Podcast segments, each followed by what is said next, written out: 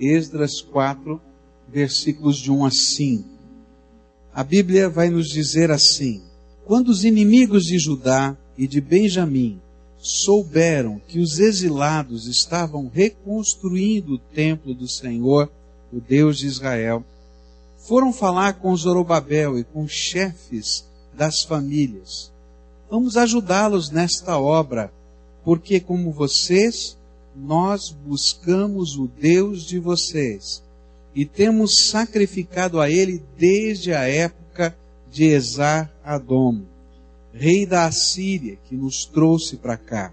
Contudo, Zorobabel, Jesua e os demais chefes das famílias de Israel responderam: Não compete a vocês a reconstrução do templo de nosso Deus. Somente nós o construiremos para o Senhor, o Deus de Israel, conforme Ciro, rei da Pérsia, nos ordenou. E então a gente da região começou a desanimar o povo de Judá e a atemorizá-lo, para que não continuasse a construção. Pagaram alguns funcionários para que se opusessem ao povo e frustrassem o seu plano. E fizeram isso durante todo o reinado de Ciro, até o reinado de Dario, reis da Pérsia.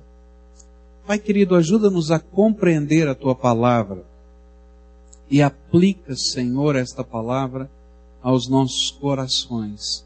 É aquilo que nós clamamos em nome de Jesus. Amém, Senhor. Nós falamos a respeito de batalha espiritual e falamos que toda vez que o povo de Deus se une para um projeto, para alguma coisa que é propósito de Deus, no caso de Esdras, o propósito de Deus era a reconstrução do templo e a reconstrução da nação. Nós vamos entrar em guerra, nós vamos entrar em batalha batalha contra forças espirituais que não querem que a vontade de Deus se complete não somente na nossa vida, mas também na própria terra. E nós vimos que as primeiras táticas do maligno nessa batalha espiritual acontecem dentro da nossa mente e do nosso coração. E a batalha que vimos no capítulo 3 era uma batalha, ou batalhas que estavam acontecendo na mente e no coração do povo de Deus. Eles tinham dinheiro para a construção, tinham o decreto do imperador para a construção, mas a ambiência política, o momento em que eles estavam vivendo, gerou temor no coração, gerou é, uma acomodação, tanto cultural quanto é, dos valores da sua fé. Então eles viviam a fé, mas não estavam é, sendo ousados naquilo que Deus queria. E então veio o profeta Ageu, trouxe uma mensagem, tocou o coração do povo e o povo recomeçou a obra, depois de dois anos de paralisação. E interessante é que, quando eles recomeçaram a obra, a ideia que a gente tem lendo o texto, antes de chegar no capítulo 4, que maravilha! Agora eles vão terminar rápido. Agora vão conseguir fazer, venceram a batalha. E assim acontece também conosco quando nós estamos vivendo batalhas espirituais. Nós não temos a consciência do que significa uma batalha, do que significa essa guerra em que nós fomos inseridos, e estamos inseridos desde que nascemos. Às vezes nós imaginamos que a guerra, a batalha espiritual é uma pequena escaramuça. A gente vai lá dar uns tirinhos, não é? E sai vitorioso e diz: acabou, não é? Está tudo resolvido. E a gente se esquece que o nosso inimigo se recompõe, muda de estratégias e a batalha continua. E quando é que essa batalha vai terminar? Essa batalha só vai terminar, queridos, quando Jesus voltar. E ele instalar definitivamente o seu reino na terra. Enquanto isso não acontecer, a batalha continua. E não vai haver um dia na nossa vida em que nós não estejamos vivendo algum tipo de enfrentamento, algum tipo de luta, algum tipo de batalha. Assim como acontece nas guerras, há lugares consolidados, onde a gente consegue destronar o inimigo e dizer: bom, aqui há relativa paz, porque as forças do inimigo foram empurradas para outro lugar. Mas a batalha continua, porque a guerra não acabou. E o capítulo 4 vai nos mostrar outras táticas. Se as primeiras táticas estavam na mente e no coração dos homens, as próximas táticas agora vão estar de fora para dentro. De fora para dentro. Coisas concretas. As primeiras eram subjetivas, do coração, um temor, um medo, uma angústia profunda, uma paralisação na alma, uma acomodação. Mas agora, essas batalhas tomam formas concretas. E eu queria estudar quais foram as formas concretas que essas batalhas tomaram nos tempos de Esdras. Como é que isso acontece? Aconteceu lá? E como é que o inimigo usa táticas semelhantes hoje na minha vida e na sua vida? Então, quais foram estas novas ferramentas, essas novas armas, esse novo, essa nova estratégia? A primeira arma que o inimigo usou nessa segunda etapa da batalha foi aquilo que eu vou chamar de sincretismo religioso. Os versículos de 1 a 3 vão dizer que os samaritanos, o povo que vivia ali na terra, eles se aproximaram e disseram: Bom, já que vocês estão construindo o templo, né, nós queremos ajudar vocês. E nós vamos construir junto com vocês o templo. E é interessante que à primeira vista, quando a gente lê o texto, a gente diz assim: puxa vida, que bom, né? Que bom, eles querem construir o templo de Deus junto com a gente. E quando o governador diz: não, olha, vocês não foram aquelas pessoas designadas pelo imperador para construir o templo. Essa é nossa missão. A gente diz: Ih, que povo complicado, que povo exclusivista que povo estranho. Mas eu queria que você entendesse o cenário e pudesse compreender o que estava por trás de tudo isso. Quem eram os samaritanos? A história vai nos dizer que vários anos antes, cerca de 100 anos antes, houve uma outra guerra na região da Palestina. E nessa guerra veio um imperador da Síria, e esse imperador da Síria conquistou o reino do norte o reino de Israel estava dividido em duas partes, reino do sul e reino do norte. E todo o reino do norte tinha sido conquistado. Esse reino do norte foi trabalhado para que nunca mais se revoltasse. E qual era a tática desse rei assírio para inibir toda a força de revolução em qualquer terra que ele conquistasse? Ele pegava todos os homens daquela terra todos os homens da terra e levava embora, deixando as mulheres e as crianças na terra. E ele pegava estes homens e levava para um outro país, um outro lugar, que tivesse uma outra língua, que tivesse uma outra cultura, que tivesse uma outra religião, e ali ele colocava esses homens para trabalharem e fazia uma reforma agrária e entregava a terra.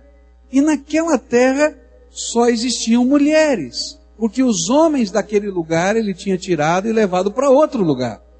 Pode imaginar a confusão? E aí então aqueles homens começavam a vida, não podiam voltar para suas famílias, para sua terra, e eles então se casavam com as mulheres daquela região e começavam um novo país. Às vezes com uma língua misturada, com uma cultura misturada, e, acima de tudo, com uma religião misturada e com um nacionalismo totalmente quebrado. E então esses povos, nessa conjuntura, nunca se levantavam em revolução para conseguir a sua independência. Porque primeiro eles tinham que construir a sua nação que nem existia. Que coisa. E os samaritanos eram justamente esses povos. Ah, pessoas vindas da Mongólia, foram trazidas para a Palestina, as mulheres palestinas e as crianças ficaram, E aí eles se misturaram. E o que aconteceu com a religião? Elementos da religião judaica se misturaram com elementos da religião que esses mongóis viviam e praticavam. Então, quando eles dizem assim, nós adoramos o mesmo Deus de vocês, é alguma coisa relativa. Porque eles conheciam quem era o Deus Yahvé por causa desses 100 anos de convivência e a cultura que existia na terra. Mas de outro lado, eles haviam misturado a essa fé uma série de outros deuses, uma série de outras práticas religiosas, uma série de outras crenças, uma série de outras expressões de fé que não tinham nada a ver, absolutamente nada a ver com a lei de Moisés. E agora aquele povo havia voltado da Babilônia e chegando agora na terra, na sua terra, para reconstruir a nação, eles sabiam o porquê tinham sido enviados à Babilônia. Eles tinham sido enviados à Babilônia porque adoraram deuses que não eram deuses. E de repente esse povo diz assim: Nós queremos construir o templo com vocês. A gente pode fazer isso junto. Mas na hora de adorar, você adora do teu jeito e eu adoro do meu. A gente usa o mesmo lugar, divide a grana, tá? A gente faz tudo junto, mas na hora de adorar, cada um segue o seu estilo, a sua tendência. E aí o povo disse: não vai dar certo. Não vai dar certo. Por que, que não vai dar certo? Porque não dá para a gente fazer algo mais ou menos para Deus. Ou a gente tem um pacto com Deus e um compromisso com a verdade de Deus, do jeito de Deus, a gente não tem nada. O que foi proposto por Satanás é alguma coisa que nós chamamos na área de missões sincretismo religioso. O que é isso? Quando você vai para uma nova nação, um novo povo, que não conhece o cristianismo e você prega o evangelho, há um perigo que a gente tem que tomar sempre cuidado. O perigo é de que as pessoas se convertam a Jesus, mas não se desconvertam das suas antigas crenças. E façam uma amálgama que descaracteriza tanto a fé cristã quanto as coisas que viviam antes. Eu tenho um amigo que é um antropólogo e ele escreveu uma tese sobre conversão. Qual é o significado da conversão? E esse antropólogo trabalhava, trabalhou durante muitos anos na Bolívia. E lá na Bolívia ele trabalhou com uma tribo indígena chamada Aimara. Então todo o seu trabalho foi feito em cima do sentido da conversão para os Aimaras. Ele falou assim: sabe por que eu comecei a estudar isso? Porque o Aimara não tinha problema de receber Jesus como Senhor e Salvador. Ele não tinha nenhuma dificuldade de fazer orações a Deus, o Deus Todo-Poderoso, a crer que Jesus podia intervir na sua vida. Mas quando ele fazia isso, ele também fazia no fundo do quintal oferendas a Pachamamba. O que, que é Pachamamba? É a mãe terra. Porque se ele não fizer as oferendas para a mãe terra, ele vai, não vai produzir na sua lavoura a comida para a sua tribo. E ele fazia determinadas oferendas aos ancestrais. Quem eram os ancestrais? Os espíritos dos mortos e seus antepassados. E o tipo de cristianismo que eles viviam não tinha nada a ver com o cristianismo da Bíblia. Porque de um lado eles se ajoelhavam e choravam a morte de Jesus, mas de outro lado ofereciam oferendas a outros deuses que não eram deuses. Então eu preciso entender o que significa conversão. Conversão não significa apenas a gente estar num lugar de culto. Conversão não significa apenas a gente incorporar à nossa vida ou acrescentar às nossas crenças alguns valores da fé cristã. Conversão envolve, segundo esse meu amigo, duas coisas. Uma renúncia de antigas fidelidades e assumir novos compromissos e novas fidelidades. Se eu não for capaz de renunciar às antigas fidelidades e simplesmente eu quiser acomodar as coisas na minha vida, não vai haver verdadeira fé. Vai haver um sincretismo religioso. Nós temos vários exemplos disso na cultura brasileira. Por exemplo, os negros, quando vieram para o Brasil, eles eram proibidos de praticar a sua religião tradicional. E então o que, que eles fizeram? Eles montaram um sincretismo religioso. Pegaram os santos da Igreja Católica, que tinham características parecidas em termos de ação com as entidades não é, da religião afro, e faziam um referencial. Quando eles adoravam aquele santo, e na verdade não estavam adorando o santo, mas estavam adorando os orixás. Porque na verdade, o que havia acontecido era um sincretismo religioso. Agora, isso não acontece só entre os índios, só entre os negros, acontece comigo e com você. Essa é uma batalha espiritual. O inimigo, quando ele vê que você está determinado a servir a Deus, ele vai propor a você um acordo de paz. Bom, você não precisa ser radical na tua fé. Você não precisa ter compromissos radicais. Continua crendo. Mas olha, você não precisa deixar disso, você não precisa fazer aquilo, você não precisa se posicionar, você não tem que para quê? Arruma aí um jeitão de acomodar as coisas. E querido, cada vez que eu vou tentando acomodar as coisas, na verdade, eu construo um tipo de fé que não pode e não vai agradar a Deus de maneira nenhuma.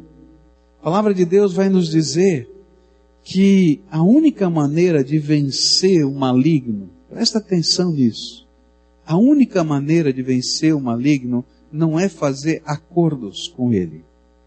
A Bíblia diz em Tiago 4, versículo 7: Portanto, submetam-se a Deus e resistam ao diabo. E o que vai acontecer? O que é que vai acontecer? Submetam-se a Deus. E o que? Resistam ao diabo, e ele fugirá de vós. E queridos, o inimigo vem com sutilezas pequenos ajustes, pequenas concessões que vão quebrando a nossa vida. Ele vai trabalhar, por exemplo, pequenas concessões na moral.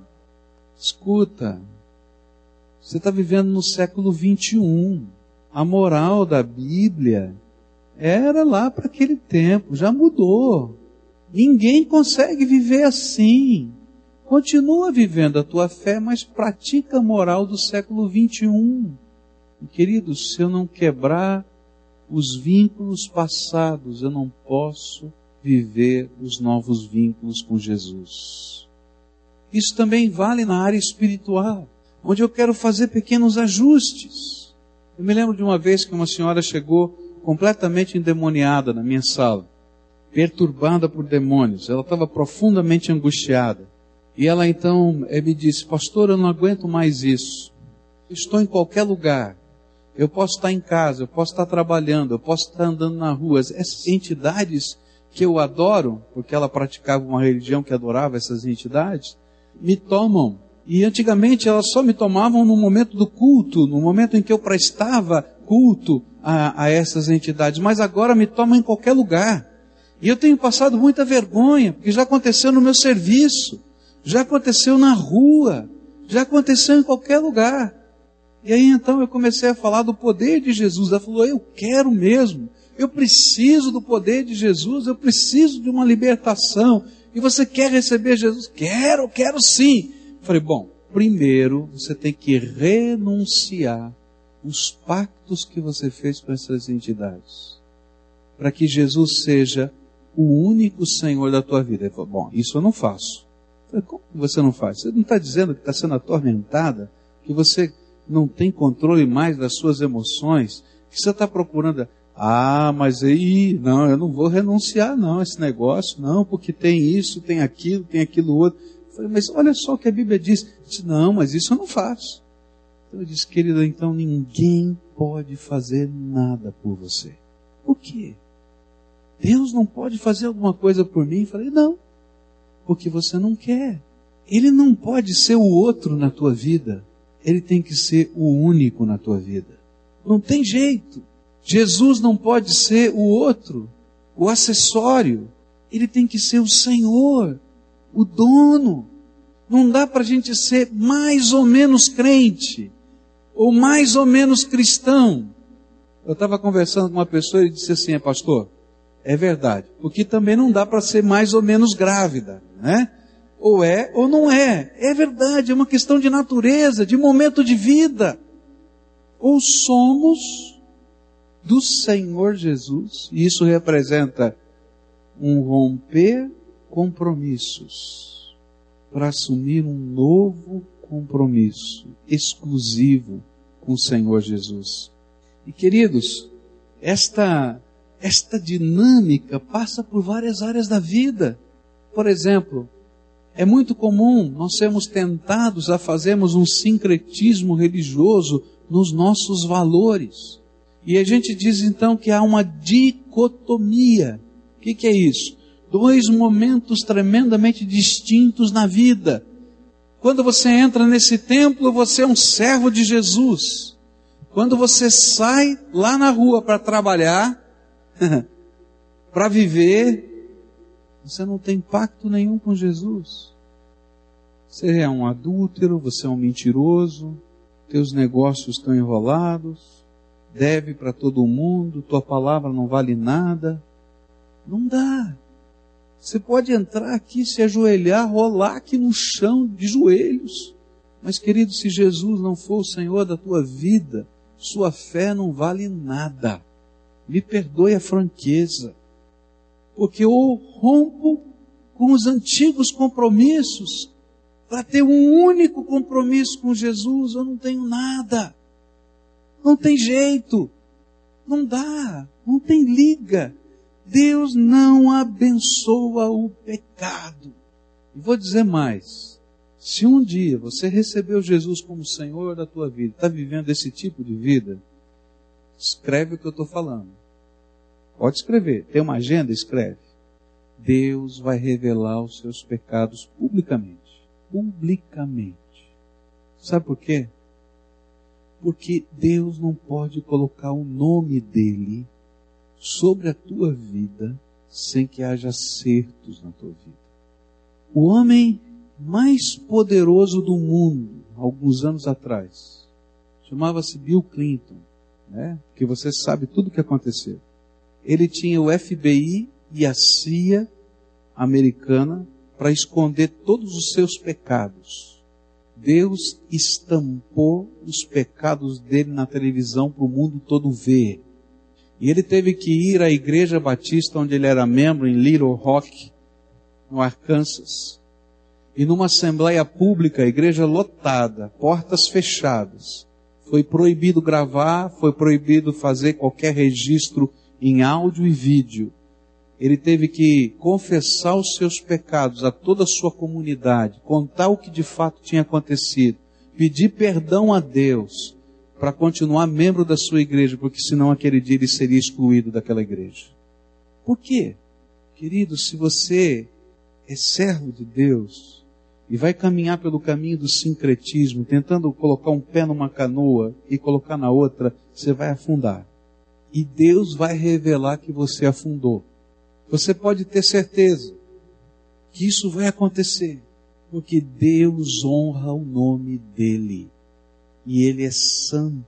Então, quando aquele povo chegou e disse assim: Olha, nós queremos construir com vocês, mas nós vamos trazer o nosso jeito de adorar a Deus junto. Eles viram que o jeito que eles viviam a adoração não condizia com as Escrituras. Eles não foram politicamente corretos eles disseram: Sinto muito, não dá. Sinto muito, não dá. E é por isso que às vezes nós, como igreja, tomamos algumas atitudes que algumas pessoas não entendem. Às vezes a gente tem que chegar para alguém que está cantando no coro e dizer: Olha, você não vai cantar mais. Mas por que, pastor? Oh, porque a tua vida está assim, assim, assim, o que você está vivendo não é assim, assim, assim. Então não vai. Porque não dá. E se eu não fizer isso, Deus vai puxar a minha orelha. E vai puxar a sua orelha como povo. Por quê?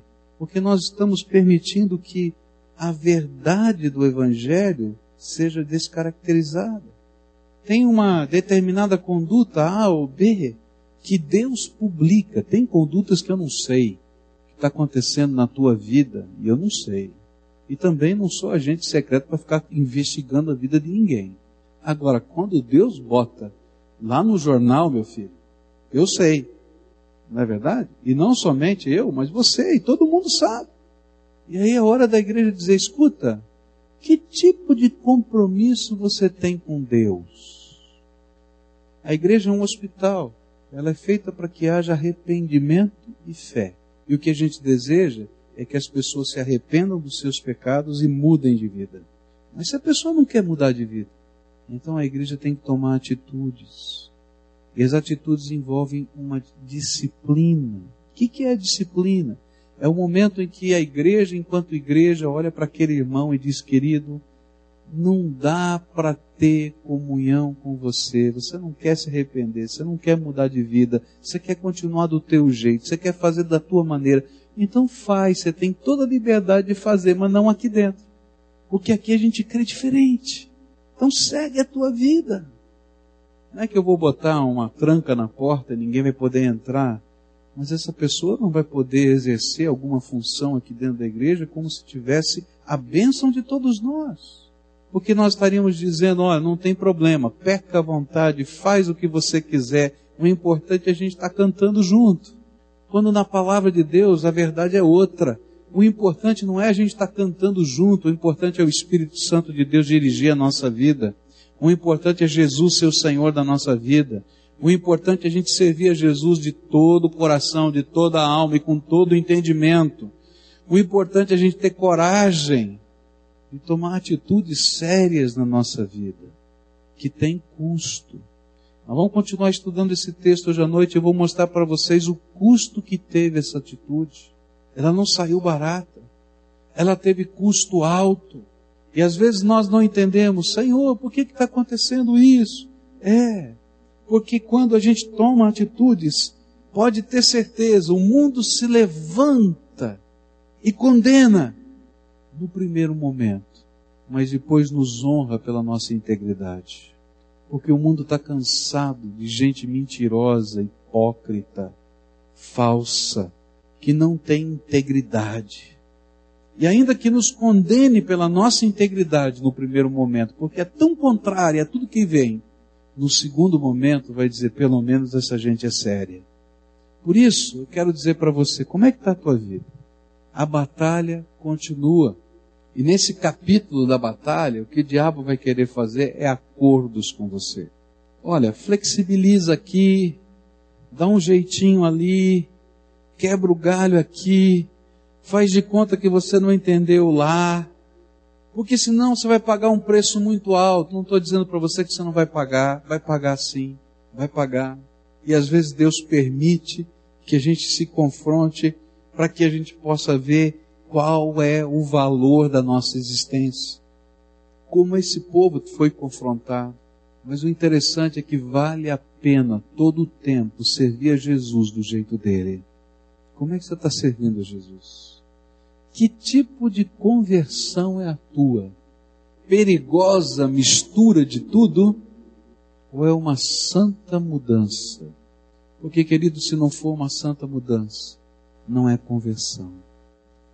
Muitas vezes, o inimigo, ele nos tenta com o sincretismo. E a arma do sincretismo é uma falsa paz. Olha, se você topar esse negócio, você vai viver em paz. Você vai conseguir acomodar aqui, vai conseguir acomodar lá, vai conseguir acomodar colar. Mas eu quero dizer que essa é uma grande mentira de Satanás. Não há paz quando a gente vive dividido e quando a gente vive em pecado. A Bíblia diz que o coração dividido não tem paz. Não tem jeito de viver paz. É uma mentira diabólica. Ainda que tenha toda uma aparência boa e bonita, é mentira. E talvez você esteja vivendo uma mentira, querido. Uma mentira na tua casa, no teu casamento, uma mentira na tua honestidade, uma mentira no teu imposto de renda, uma mentira na tua vida íntima, interior, privada. E Deus está dizendo para mim e para você: olha, a fé não pode ser uma mentira, tem que ser um pacto, um compromisso. E hoje eu queria que você ouvisse a voz do Espírito no teu coração. E há coisas que te amarram. Eu tenho aprendido na vida de olhando, assistindo, na vida de pessoas e na minha própria vida, que Satanás coloca como que algumas algemas. Eu me lembro de uma outra pessoa que nós atendemos aqui, uma situação tão complicada. Todo mundo conseguia entender o que estava acontecendo, menos aquele pessoal. Casamento sendo desfeito.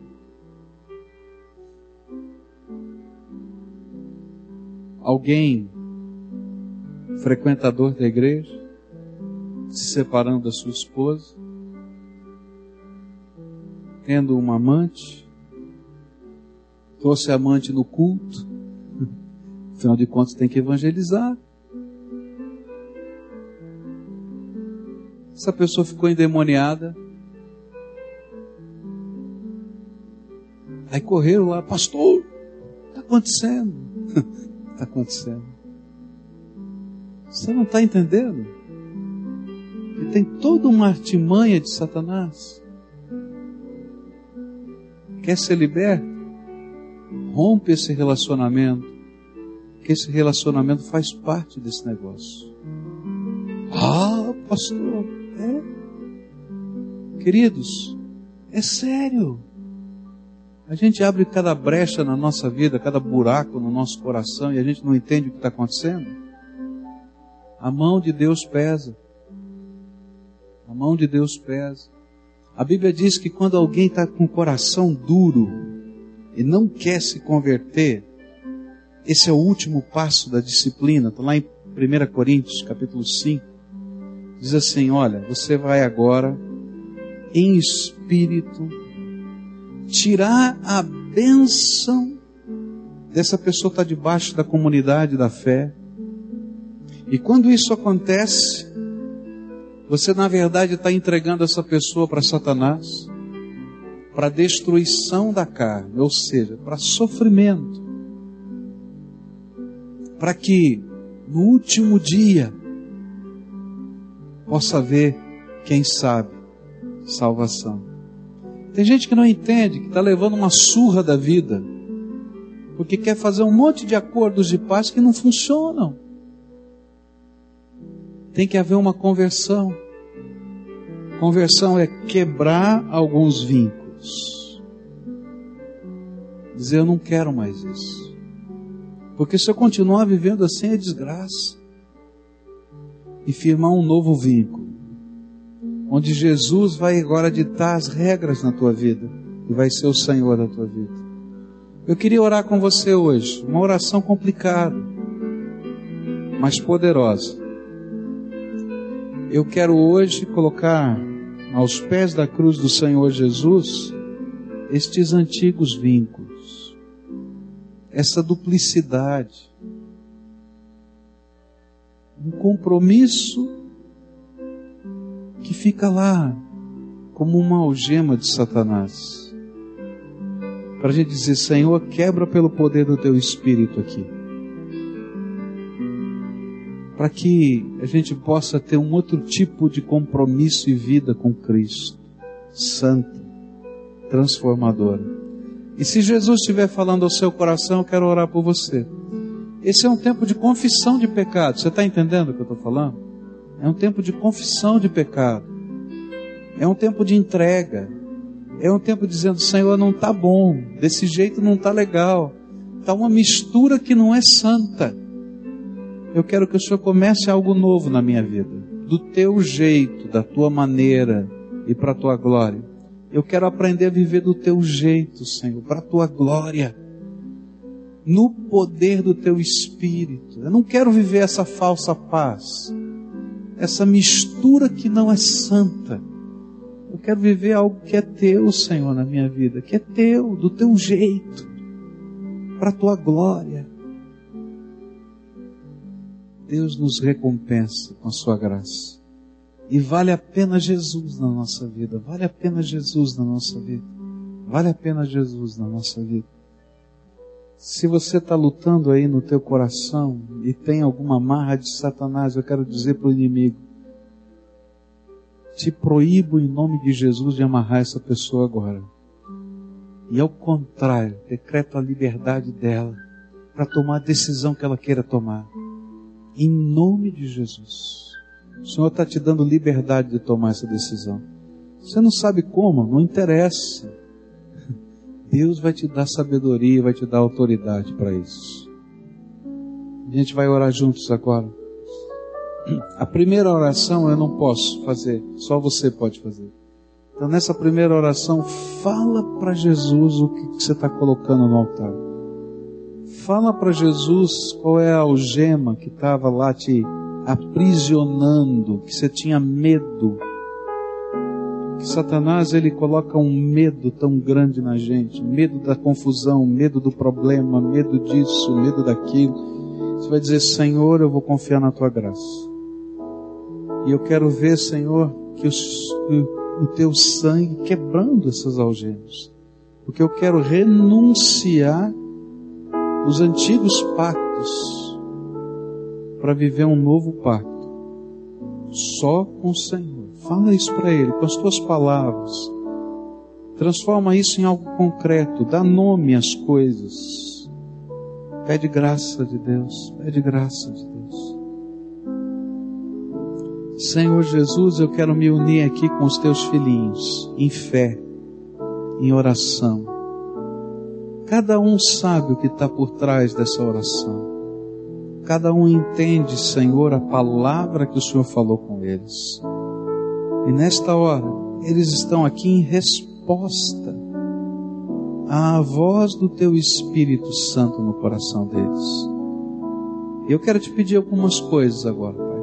Primeiro, que o sangue de Jesus, o teu Filho bendito, purifique de todo pecado e que o acusador não possa mais estar lançando em rosto os pecados desses teus filhos. Que nessa hora, Pai, como o profeta Zacarias disse, quando o sumo sacerdote estava sendo acusado por Satanás, e aí, Senhor, a tua palavra nos diz que o anjo do Senhor respondeu: Este é um tição tirado do fogo. Que o Senhor te repreenda, Satanás. E começou a dizer: Tragam uma roupa nova, tragam uma mitra nova, coloquem este título sobre ela: Santo do Senhor, exclusivo de Deus. E Senhor, que nesta hora os anjos do Senhor estejam aqui, Senhor, se acampando ao redor deles, dizendo, Senhor, as forças do mal que estão envolvendo essas vidas. Que o Senhor te repreenda, porque esse aqui é um tição tirado do fogo, lavado no sangue do Cordeiro, vestido de roupas limpas, e que tem agora um título santo do Senhor, alguém separado para viver a vida com Deus. Segunda coisa, Senhor, que eu quero te pedir agora, abre as janelas do céu, Senhor, e derrama do teu Espírito Santo. Um espírito de ousadia, um espírito de coragem, um discernimento santo, uma sabedoria que vem do alto, para que não apenas, Senhor, tomem as decisões que precisam ser tomadas, mas a maneira de fazê-las seja, Senhor, segundo o poder do Teu Espírito, na autoridade do Senhor, na paz que vem do alto e na mansidão do Todo-Poderoso. Senhor, fica com eles. Fica com eles e que o medo que é lançado pelo inimigo seja repreendido agora em nome de Jesus. E que venha sobre eles a alegria, que venha sobre eles a paz, que venha sobre eles, Senhor, uma santa transformação de dentro para fora e que a graça de Jesus os envolva. Fica com eles, Senhor. Fica com eles. É aquilo que nós oramos em nome de Cristo. Amém e amém.